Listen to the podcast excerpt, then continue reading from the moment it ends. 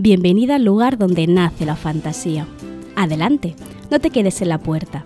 Entra y siéntate. Hoy vamos a hablar sobre magia nórdica, Freya, Valquirias y Volvas.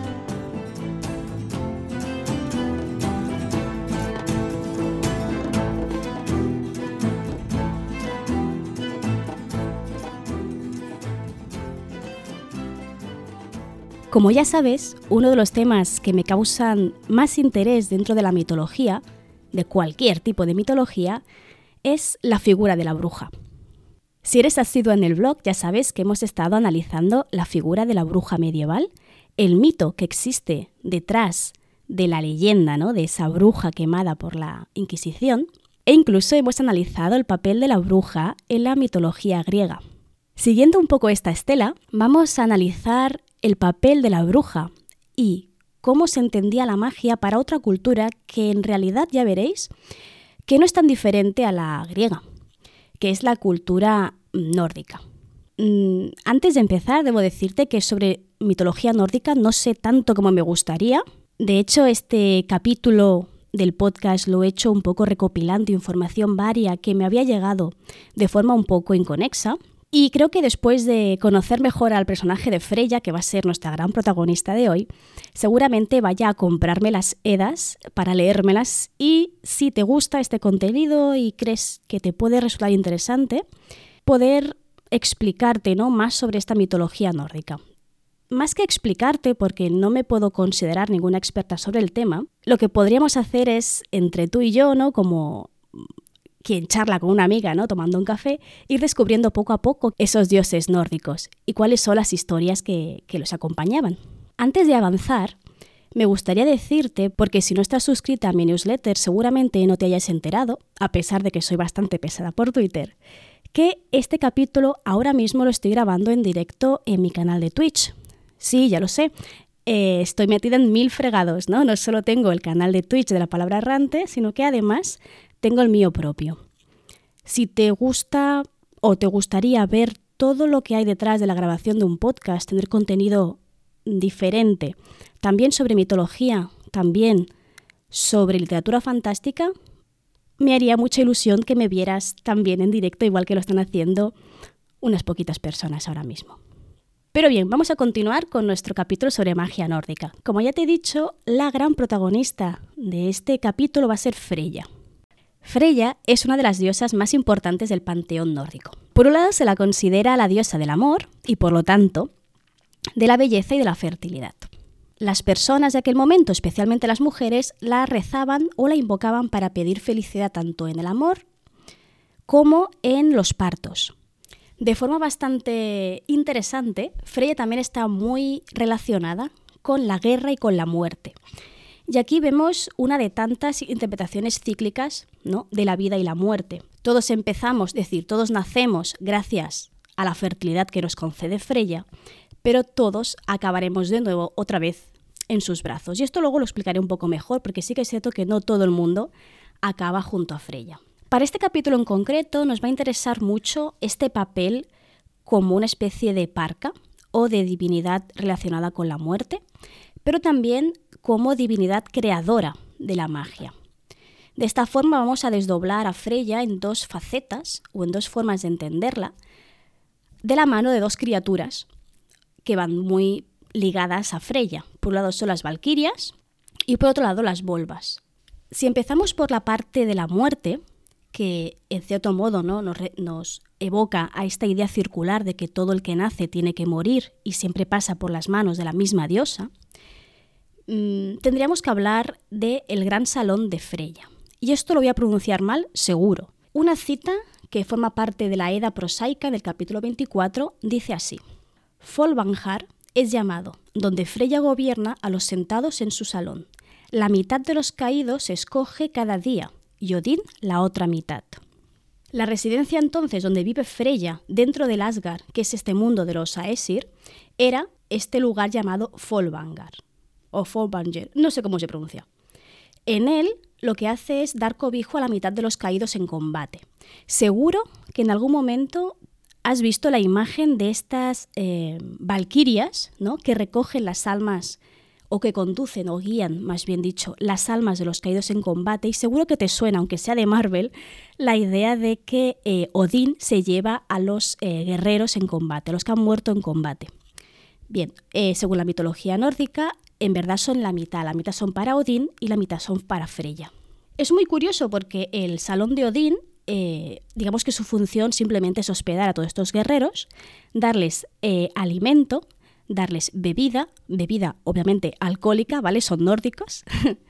y por otro lado, lo que busca Odín es conseguir un ejército para poder luchar en Ragnarok, que es el fin del mundo. Una cosa muy curiosa y que lo diferencia y que diferencia claramente la mitología nórdica de la grecorromana es que se explica el origen del mundo pero también anticipa cómo van a acabar los dioses y el mundo, lo que es muy muy interesante. Es por esto que vemos como Freya está íntimamente relacionada, como he dicho al principio, con esta muerte y con estas valquirias, que van a ser nuestras primeras criaturas eh, más o menos humanoides, todas entendidas como seres femeninos, cuya misión es coger, guiar no voy a decir arrastrar porque suena malo, ¿no? Simplemente guiar a estas almas a uno de los dos palacios. ¿Vale? Normalmente es la mitad para un lado, la mitad para otro. Una cosa muy curiosa que tiene la mitología nórdica y es que a pesar de que estos dos palacios o salones sirven para exactamente lo mismo y no hay eh, una clara distinción entre uno y otro. Al menos yo no la he encontrado y como he dicho no estoy especializada en mitología nórdica, si alguien supiera si hay alguna diferencia entre los dos salones, estoy totalmente abierta a que me lo pueda comunicar para rectificar esta información. Pero no hemos venido a hablar de la muerte como tal o cómo entendían la muerte los nórdicos, sino que venimos a hablar de la magia. Que veremos que la magia en realidad está íntimamente relacionada con la muerte. No en vano, Freya crea la magia, que es justamente la diosa, una de las diosas relacionadas con la muerte. He dividido el estudio o el análisis de la magia nórdica en dos tipos de magia que estaban muy bien definidos y muy diferenciados en, aquel momento, que era eh, de forma muy binaria la magia entendida como femenina y la magia entendida como masculina. No quiere decir que solo las mujeres podían realizar, a ver, vamos a aclarar que la magia es magia, ¿vale? Pero dentro de la mitología, dentro de la creencia, la magia femenina era la que se relacionaba con las mujeres y por lo tanto un hombre empleando el Seid, que es como se llamaba esta magia femenina, era entendido como un hombre afeminado, con todo lo que eso conllevaba en una sociedad em, así. Y luego tenemos, por otro lado, la magia masculina, que era la llamada Gald. A diferencia de la femenina, en el GAL también la podían ejercer mujeres. Como siempre en la historia, todo lo que se relaciona con lo femenino, si hay un hombre que lo lleva a cabo, esto está visto de mala manera porque se entiende que se está rebajando a hacer algo que no es propio de un hombre fuerte y grande hecho el apunte desde una visión totalmente anacrónica eh, de 2022 ya, de una época totalmente pasada y que no podemos juzgar el pasado con nuestros ojos y todo esto, vamos a hacer el análisis de la magia femenina, que aquí es donde aparecen nuestras volvas. Volva es la forma, vamos a decir, un poco lo bruto, que es la forma nórdica de hacer referencia a las brujas. Desde la mitología, a Freya se le atribuye la creación de la magia, del Seid y su enseñanza a los Aesir. Si no tienes ni idea de mitología nórdica, algo mínimo que, te hago saber, que es algo mínimo que también sé yo, es que dentro de los, eh, de los dioses nórdicos habían, digamos, vamos a decir, dos familias. Los Aesir, que básicamente son Odín, Thor, ¿sí? y los Vanir, que Freya pertenece a este segundo grupo. ¿Vale? Una de las eh, cosas que ofrecen los Vanir a los Aesir es justamente el conocimiento de la magia, que lo hacen a través del papel o de la figura de Freya. Como he dicho, se trata de una magia atribuida únicamente a las mujeres. Si un hombre empleaba esta magia, se le eh, tachaba como afeminado porque se trata de un tipo de magia impropia de un hombre franco y sincero. Como gran curiosidad sobre esto, Odín, el padre de todos, el rey de los dioses, practicaba esta magia. Pero claro, Odín era un dios que muy dado a hacer trampa, ¿vale? Por lo tanto, también vemos que este uso de la magia se justifica en el carácter del, del personaje mitológico. Pero vamos al análisis. ¿Qué era esta magia y cómo hacían magia o cómo se entendían o qué tipo de magia hacían las volvas, mejor dicho. El Seid estaba dividido, digamos, en dos grandes tipos de magia. Por un lado, la adivinación, pero no como una simple imagen evocativa de lo que tal vez a lo mejor va a pasar, sino de una forma mucho más eh, directa, podríamos decir. Gracias a ciertas adivinaciones, distintos héroes han conseguido llevar a cabo sus hazañas, ¿no? porque en varios episodios mitológicos aparece una u otra volva o la misma Freya que eh, busca en el mundo de los espíritus esta información sobre el futuro. Y esta es la segunda característica, y es que esta magia está pensada o está concebida como una magia de la manipulación. Por esto se entiende que es una magia para débiles, débiles físicamente, ¿no? Porque emplean la magia para poder manipular a espíritus, espíritus entendidos como personas que, están muertas, pero también dentro del mundo eh, de criaturas fantásticas o más vamos a decir paranormales, ¿no? Y también eh, manipular a los mortales. A pesar de esta magia, este tipo de magia manipulativa, las volvas generalmente tienen una interpretación o se las considera, mm, no en la mayoría de los casos, pero sí en bastantes, como eh, buenas personas, con un interés de ayudar al prójimo o incluso de ayudar a los dioses a llevar a cabo sus hazañas, sus aventuras. Un ejemplo de volva que tiene nombre propio porque tiene su propia historia es Torjor, no sé cómo se pronuncia, lo tendréis escrito en la entrada vinculada a este capítulo del podcast, ¿vale? Que eh, forma parte de un pequeño cuento popular que es Torjor la pequeña volva. Esta obra en concreto hay que tener mucho cuidado con ella porque está escrita ya en época cristiana. Entonces aparecen ciertos valores muy típicamente cristianos y seguramente que tengan poco que ver con, em, con los nórdicos propiamente dichos, porque aparecen ideas como la ayuda al prójimo tan típicamente cristiano. Sin embargo, sí que es cierto que en esta época, por mucho que sea cristiana, evoca muy bien la esencia de las volvas, tanto lo que hacían, cómo lo hacían y ya directamente su apariencia o cómo vestían. En este episodio en concreto, en este cuento en concreto, aparece esta volva que lleva, lleva un vestido muy particular. Usa un manto azul y lleva una piel de cordero negro adornado con la piel de gato blanco. Además llevaba una especie de rueca simbólica, la idea ¿no? del círculo de la vida, y un cinturón de encantamientos enlazado a un gran bolso donde guardaba sus hechizos. Porque, como veremos a continuación, veremos que este tipo de magia en muchos casos podríamos catalogarla más o menos como magia nominalista, porque el poder de la palabra es lo que permite que la magia se encadene.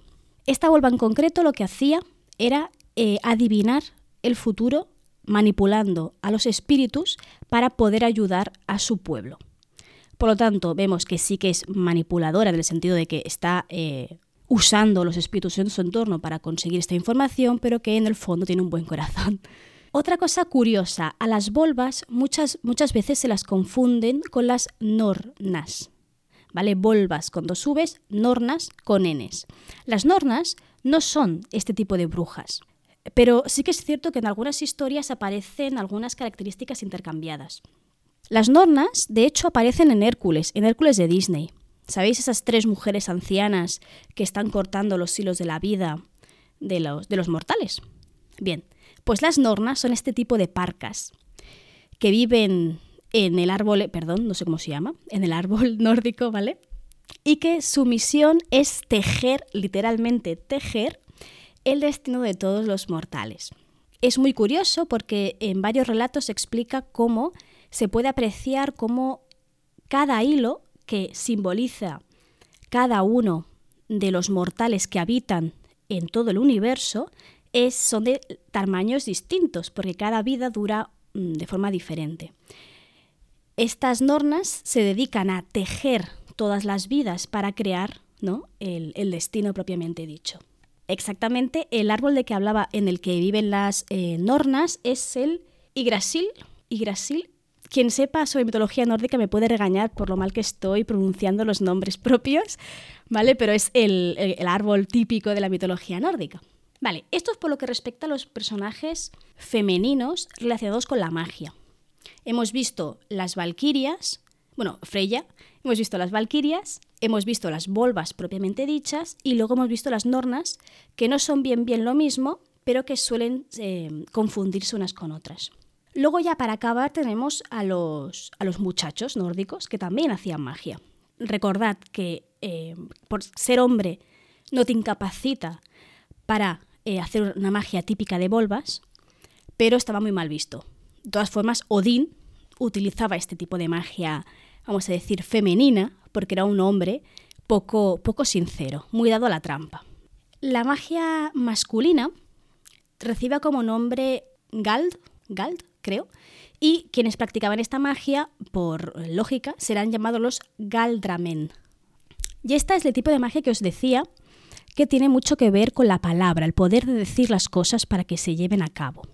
Porque los hechizos son o bien recitados, cantados o escritos en runas. Este tipo de magia, por mucho que se la llama masculina, es entendida como masculina en el sentido de que era universal. Estos hechizos que muchas veces, como hemos dicho antes, ¿no? las volvas llevaban escritos en sus sacos, ¿no? en, la magia masculina, normalmente lo más habitual era que fueran cantadas o recitadas. Por lo tanto, muchas veces era una magia que se llevaba a cabo en grupo. ¿Para qué se usaba este tipo de magia? Era una magia, vamos, vamos a decir, un poco más práctica, en el sentido de que servían para cosas eh, útiles. Por un lado, eh, tenemos la típica, eh, bueno, la típica, la magia siempre se relaciona por, alguna, por algún motivo con los partos. Yo creo que, mm, que puedo entender a alguien en esos tiempos que dar la vida a otro ser puede resultar algo propio ¿no? de la magia. Por lo tanto, la mayoría de hechizos, o mucha, una gran cantidad de hechizos, estaban destinados a ayudar a proteger a la madre o al niño, niña, que estaba a punto de nacer.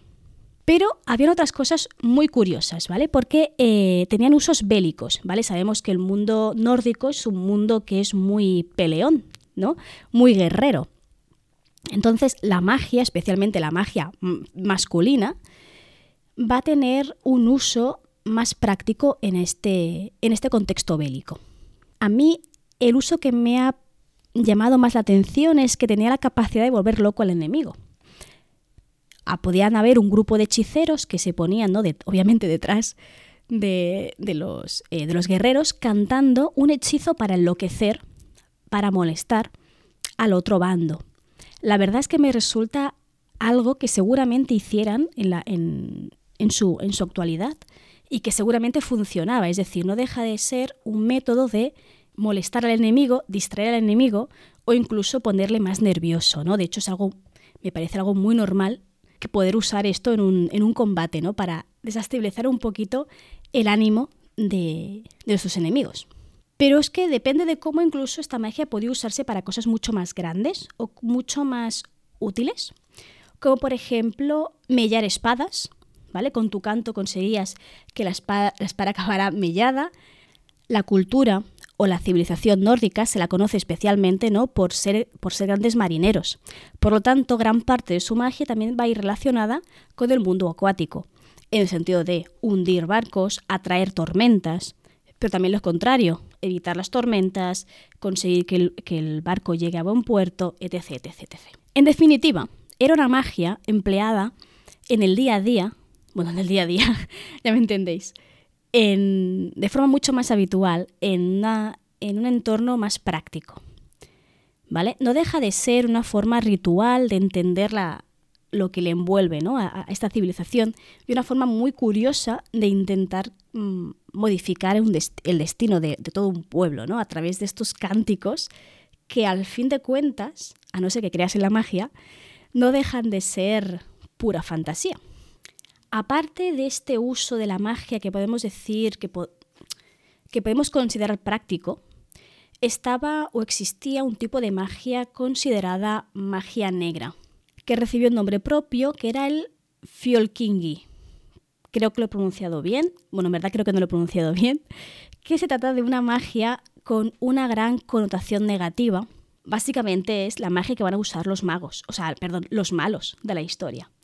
¿Vale? Normalmente tenía una gran carga negativa y era magia que estaba prohibida por el peligro que comportaba usarla. De hecho, Solo hace falta pensar un poco para idear fácilmente una historia de fantasía alrededor del uso de la magia práctica más, entre comillas, buena, de alguien que se corrompe, busca poder y va a emplear esta magia negra para emplearla ¿no? en, su búsqueda de, de más poder, etc, etc.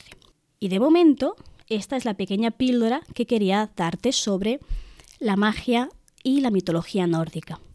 Debo decir que a mí me ha resultado muy interesante poder adentrarme un poquito más ¿no? en, el mundo nórdico, en el mundo vikingo. Creo que sería incorrecto llamarlo vikingo, así que vamos a llamarlo nórdico directamente, ¿vale? Porque se trata de una mitología que sí que últimamente resuena bastante, pero que nunca me ha adentrado lo suficiente, en cierto modo por miedo, porque me parece un mundo muy complejo, no deja de ser la cultura la religión, la mitología de todo un pueblo entero, pero por otro lado me, fascina las similitudes que puedo encontrar entre la, magia, no, perdón, la mitología nórdica y también la mitología mm, griega. Por mi parte, seguramente me vaya a comprar las sedas y vaya a leérmelas con atención y seguramente te traiga, además de los capítulos mitológicos sobre los dioses olímpicos, que ya nos quedan poquitos para acabar con ellos, pero eh, también te voy a traer algunas historias nórdicas. Si es algo que te llama la atención, es algo que te gusta, mm, me gustaría que pudieras decírmelo porque así también mm, sé qué tipo de contenido va a gustar más y, y sé hacia dónde poder enfocar el calendario editorial ¿no? de, del podcast. Y si además de esto tienes una historia, un personaje, un algo sobre el mundo nórdico que te gusta muchísimo, dímelo, porque seguramente me lo apuntaré y traeré el programa sobre ese tema. Piensa que siempre he entendido el podcast como una conversación entre tú y yo, entonces si de lo que voy a hablar te interesa y te gusta, yo mm, contentísima de ello. Y creo que esto es todo por hoy. ¿Vale? Te agradezco muchísimo la confianza puesta en mí. Si eres una de las personitas que ha estado escuchándome en directo, muchas gracias por acompañarme en esta nueva aventura, a ver cómo sale. Y te recuerdo, como siempre, que nos escuchamos cada martes con un nuevo capítulo sobre mitología o literatura fantástica. Eso sí, no me despido sin olvidar de decirte que aquí, en este pequeño rinconcito de Internet, siempre, siempre, siempre vas a ser bienvenida.